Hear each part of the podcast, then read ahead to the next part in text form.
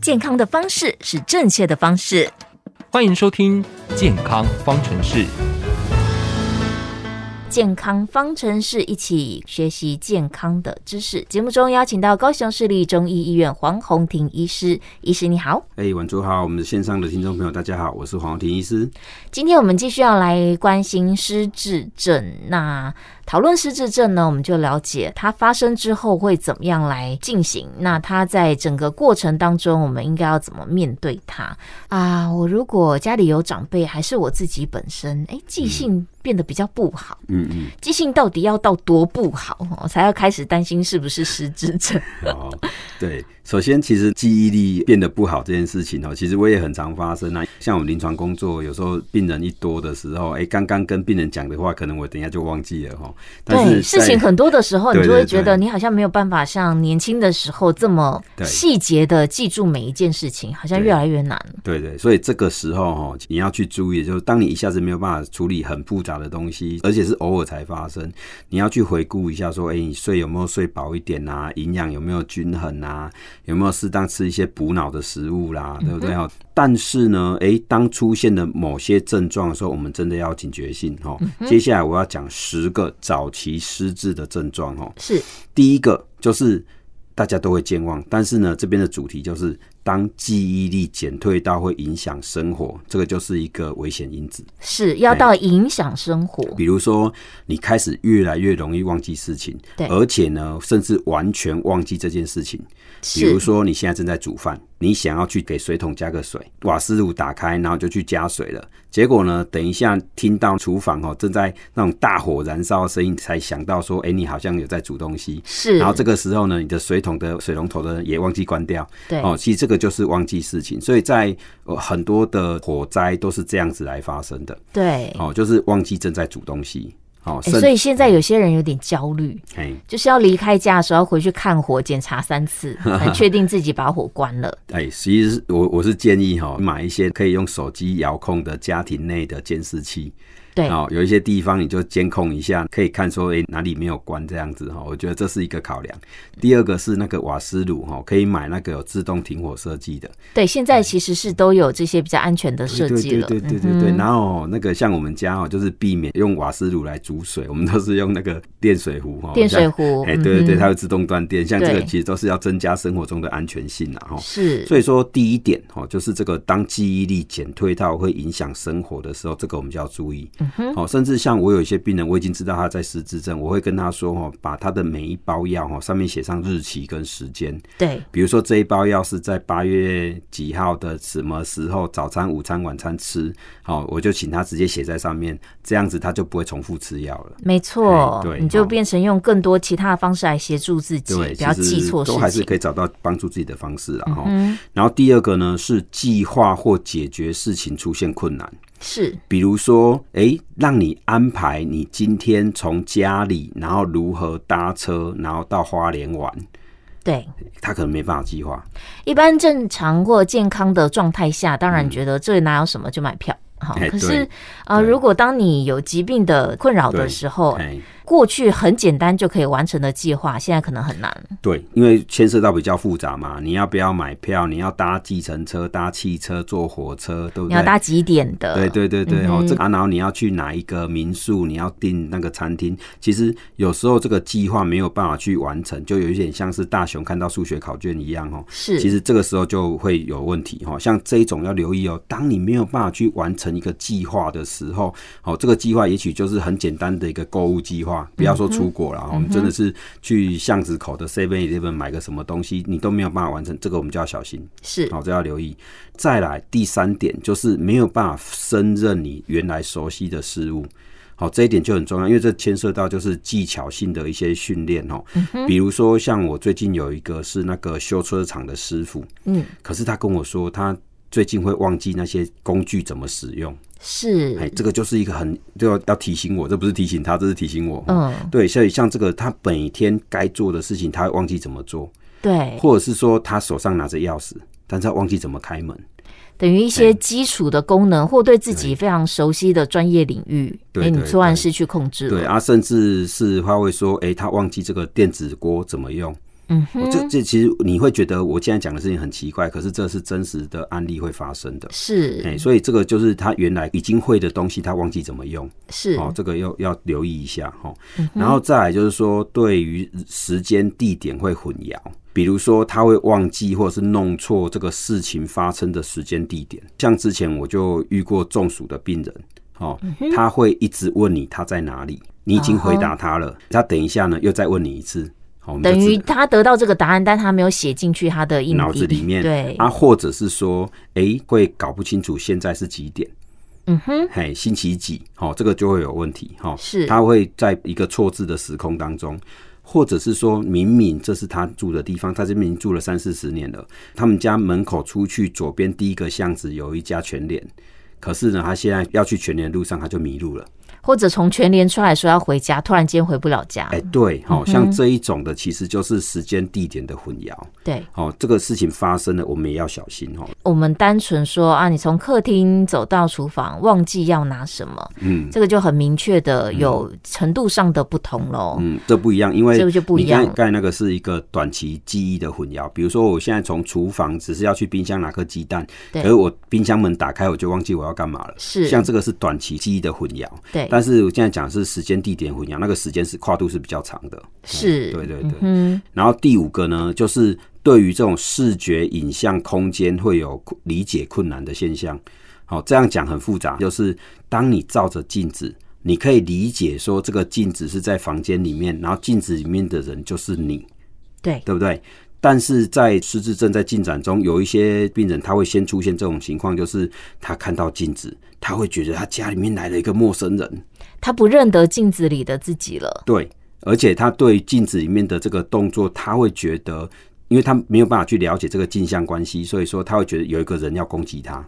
因为他手举起来，他准备要攻击这个人，所以他会觉得这个人要攻击他。是等于他没有对办法理解这是一个镜子，这是对镜面的反射，对，像我以前曾经出现过一个家暴的案件，这个这个是怎样呢？就是这个病人是男性哦，他是属于早发性的失智，然后他是看到镜子里面有一个男人。他觉得他被戴绿帽了，陌所以生男子进到他的家里，然后呢，他就去攻击镜子，是把自己身上都弄得都是玻璃割伤的，然后呢又去打老婆，嗯真的是疾病使得他整个判断就失去对理对智对，了。啊，后来家属不愿意相信这是失智症，嗯哼，刚开所始以可能很难接对受是这样的哎所状以况因，为病人已经失智了，家属不愿意相信，那个时候也花了一点时间哦，嗯对、啊，所以这个要留意哈、哦，就是那种空间跟影像的关系没有办法去理解哦，看镜子就是一个很明确的例子哦。是然后第六个就是说言语的表达或者是书写出现困难，比如说不管是英文、中文，反正你会你曾经学会的语言，你突然忘记怎么用，嗯哼，或者是说讲话我没有办法讲很复杂的句子，或者是人家跟你讲句子太长，你会听不懂，是，哎，你只能听很简短的句子。嗯哼，哦，比如讲，迄个来这边，哦，阿去甲崩，安尼，哦，复杂的可能会没有办法，那是甚至有时候会一直重复话语，对，嘿，所以像这个也要留意。嗯欸其实这个我很担心，因为我我跟病人讲都是重复话语，我都很担心。 不过这个很难是要注意，就言语的嗯对嗯表达开始出问题，这个我们要有警觉，是哦要警觉。然后再来就是说不适当的行为，比如说失智的患者，他会经常掉东西，但是对不知道怎么去找，因为他已经忘记他走过哪里了，是所以他忘记他走过哪里，所以他掉东西他就会找不到。是，嘿，因为这个时候会出现那种性格改变，比如说突然变得很猜疑，嗯，哦，都会怀疑别人偷他的东西，因为哦他已经没有办法找到这个东西在哪里，他又对不记得是自己弄丢的，对对所以他就对认为别人偷走嗯别。人偷走了，哦啊，或者是说他会记得说他的东西容易不见，嗯但是他不知道一个一个放在哪里，所以他会把他现有的东西藏在一些很奇怪的地方。是所以各位，你在最近看新闻，是不是经常看到说有人把那个钱藏在杂物间的纸箱里面啊？有哦，把钱藏在碰椅哈、哦、垫子里面，或者是对那个弹簧床的甚某至个藏在垃圾袋，然哎后被对整个拿出去哎、。对对对对对，啊我也其有点疑惑，为什么会选择放在这些其实风险这个很高的地方？这个都属于这个所谓的不适当行为的里面，是嗯哎会把钱藏在一些很奇怪的地方哦，而且他会觉得东西被人家偷走，他会开始猜疑身边的人，所以这有时候是一个家庭情绪的一个不定时炸弹。对摩擦的发生，嗯对对对，这也要去小心哈、哦。然后再来就是判断力的一个减弱，他没有办法做决断。是好、比如说要去贩卖机买饮料，钱投下去了，可是看着贩卖机上面一二十个选项，他不知道要选哪一个。嗯哼，或者是说你们去聚餐，然后他是看着一个 menu 菜这么多，他不知道要吃哪一个。是对，注意哦，这个就是选择开始出现障碍。所以当这种情况出现的时候，我们要注意是不是失智症正在悄悄的发生。是， OK，这是第八个哈。那接下来第九个，诶，不再参与社交活动。嗯，哦像这个的话要留意，就是说，因为它会出现人际关系的退缩，嗯对，所以嗯不想讲话。像刚才提到的，他有可能甚至表达上面有困难，理解别人有困难，哎或者对他的日常已经开始有很多的症状，是造成他没有办法顺利日常生活。哎，对，嗯这个时候跟别人社交会变成一个很大的负担。对啊，就像有些电影里面有演过，就是说当下的情境就是他会觉得我们旁边的人一直在 murmur，旁边的人一直在发出声音，可是他感听觉不上好懂。像是在讲他，对啊，可是他听不懂，他听不懂别人讲什么，所以再是这样子下去，他要么就是攻击别人，要么就是行为的退缩。是哎，对啊，所以这个时候他就不爱出门，不爱跟人家讲话，然后越来越退缩这样子哈，哦所以嗯是，这要留意哦。其实当长辈本来都很喜欢跟好朋友泡茶聊天，如果是女性的话，可能就是会去菜市场哦，跟那个好朋友聊天。对当，他突然不喜欢去菜市场，当他突然不喜欢跟人家泡茶聊天，这个习惯的突然改变，这个我们也要特别留意一下。然后第十个呢，就是情绪跟个性的改变。在额颞叶型的或者是路易氏体的失智症，其实都会有这种情况，就是说他以前也许是一个好好先生，可是呢，他现在在发病的过程当中，他突然变得很暴躁，会容易发脾气，是或者是说，比如说他可以胜任的事情，他突然不能做的时候，他开始摔笔啊、摔东西啊，就是这会种挫折，嘿挫折感而导致勃然大怒，嗯对不对？哈，像这种事情，就是他的个性正在突然改变当中。嗯那像这个的话，也是一个很重要的 sign。有时候失智症本身，嗯病人本身不一定能够意识到自己的改变，嗯对可是他会有那些情绪的感受，对比如说，哦，我本来很顺利的运作的生活的流程，现在就 K K，好，怎么样都是不顺，对所以这种挫折感产生的时候，他就情绪上面会反映出来，对，自己虽然不知道，但其实身边的人会嗯会感知受道到，，嗯哎、毕竟哦，有一些人他的家庭功能是有问题的。是，哦，有一些家庭他明明住在一起，可是彼此都没有沟通，所以像那一种，当然他家庭功能就很差。是，那通常会挫折感很大，其实就是那种原来家庭功能很好的，有些亲子关系是让你很好到你会羡慕的那一种。可是当父母亲他们在失智症进展当中的时候，其实子女做到的挫折会非常大。是的，哎，如果本来就人情很淡漠，那就算了嘛，对不对哈？啊，这反而是连结的越亲密的家庭，他反而会更难过。这边哈，我来提一下，就是说我们在身为一个照护当中，家人的调试。是哎，，我觉得这个我们来提一下哈。其实啊，失智症啊，病程不一样哈，给的建议要不同啦哈。所以我今天也只能讲一下比较基本的一个概念哈。是，那第一个呢，就是说把焦点放在他的能力跟长处，这边要留意哦，因为在失智症的进展当中，他慢慢的、慢慢的会忘记一些他会的东西，对，但是呢，他还是有一些他记得的，嗯哼，哦，比如说自己洗脸，比如说扫地、拔草、唱歌、说话，像这个哦，其实尽量的让患者做他会做的事情，你不要去要求他做他忘记的，因为他真的忘记了。好、这样去逼他，只是让他的负面情绪累积而已。而且，身为家属，这样跟他的相处当中，只是让关系越来越紧绷。是，所以，不如把他当成小孩子。好、你想想看，当时你的小孩子刚学会走路的时候，你是不是也会称赞他？对，然后不小心跌倒的时候，你也会跟他说“呼呼”，对不对？对，所以啊，为什么不能用同样的心情来对待我们的长辈？嗯哼，因为他现在也许他就退化到跟小朋友差不多了。是，对，所以说失智者的部分的能力损失的时候，他一定有他还记得的东西。嗯，所以身为一个共同居住者，身为一个照护者，其实就是去鼓励让他去做他会做的事情，嗯哦，这样就好了哈、哦。然后第二个呢，一定要安排规律的作息。要是维持家庭的功能，好、这两件事情很重要。嗯第一个是规律的作息，比如说几点睡觉、几点起床、几点去运动、几点去大便。我跟你讲，这个都很重要。规律的生嗯活作息其实可以规定到很细节的，对，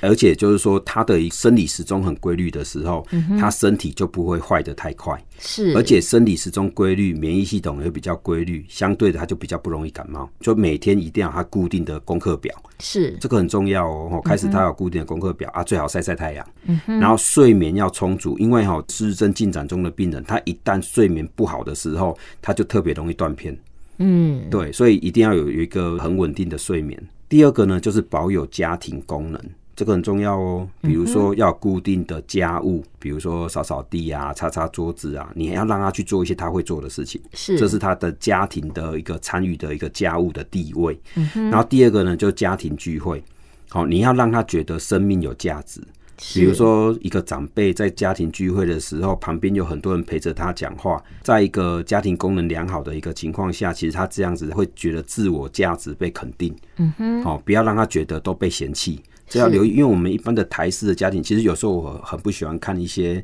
无线电视台的一些八点档，是因为那个剧情都很没水准哦，而且以谩骂为主。是，对，所以说你看到、哦身为一个失智者本身，他在这个家庭里面常常被骂的时候，自我价值不能被肯定，他也许就有一些负面的情绪。而且人是社会性的动物，家庭也是社会的其中一块，就是我们要维持人际的互动。嗯，那家庭的支持跟熟悉的人的互动，这个也是很重要的刺激。对，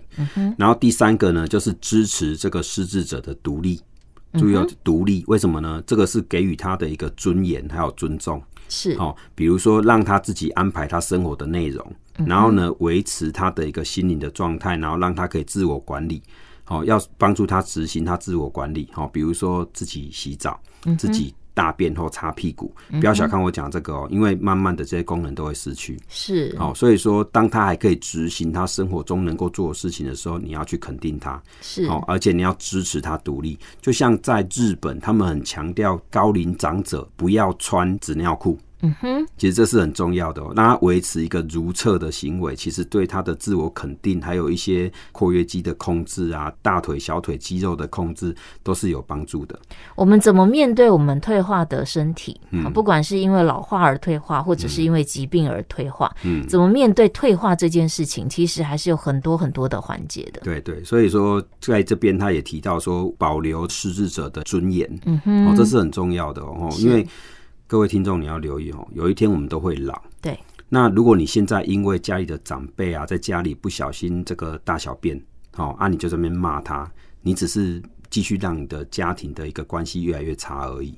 其实照顾者有的时候是因为挫折哎跟对难过，是啊嗯所以我们把这一个情绪就发泄出来了，但其实对整件事情来说并没有任哎没有何没有帮助帮助。然后再来就是说第四点，要适当的调整照顾者的标准跟习惯。是，哦，有时候你要降低你的标准，对嗯有时候你要降低你的控制。比如说，在以安全为前提下，允许做他想做的事情。嗯哼，比如说他想画画啦，他想出去散步啦，好、让他做一些他可以做的，他想做的，或者是说你带着他做。他会做错，或者是他会跌倒，或者是会，反正会有一些，也许会有一些意料外的事情。但是在安全的前提下，让他自己做，不要勉强他。被照顾的人，好、他也会比较有尊严。是，有时候啊，有一些照顾者本身他的规格太严格了，对，标准很高，哎、是啊，其实这样是没有必要的。就像你要求一个三岁的小孩子去做一个七岁小孩子会做的事情的时候，其实这个要求太多了。而且双方都会很挫折。哎、对啊，有时候我们在照顾失智症的长辈，其实有时候跟照顾小孩子是一样的。嗯然后再来就是说，你要了解他的一个过去的背景跟生活经验，因为每一个长辈的故事都不一样。对，所以说，你怎么样去维持他的语言能力啦？然后他会主动跟你讲他的故事，然后去促进他的一个情绪，一直保持比较愉悦或是满足的一个状态。因为没有一个失智症的患者的背景都一模一样，不管是照护者本身或被照护者本身，本来就是需要去动态的了解，而且要互相的了解哈。所以这通常比较容易去执行的是一个同一个家庭的成员。哎、是，啊，但是有时候我们如果有这种非家庭成员来介入照顾的时候，互相的了解是很必要的。过去我们可能很多的疾病哈、都是由家庭成员自己来分配跟照顾。嗯，当失智症发生的时候，除了病人本身以外，其实啊、呃其他的照顾者也受到很大的冲击，他们也是需要协助的哈。对不管是任何一种疾病，其实对本人来说，对周遭的人来说，都是需要时间去接受它，而且是要了解。你要了解，你才知道你要怎么应应，怎么去处理它会更好。刚才提到说，对病人本身，我们可能还有。有更多的。呃，真的在病症发生的时候，不同阶段我们要有不同的处置的方法。那希望大家如果有一些社会资源，一定要来充分的使用哈，因为这样照顾的重担，不管是在啊、呃家庭里每一个人的身上，其实负担都非常的大。我们之后在节目中继续来谈。那失智症发生之后，如果你是那个照护者，你有什么方式来帮助自己？今天节目当中，我们邀请到高雄市立中医医院黄宏庭医师来谈失智症，谢谢黄医师。哎、谢谢婉竹，谢谢我们的听众朋友。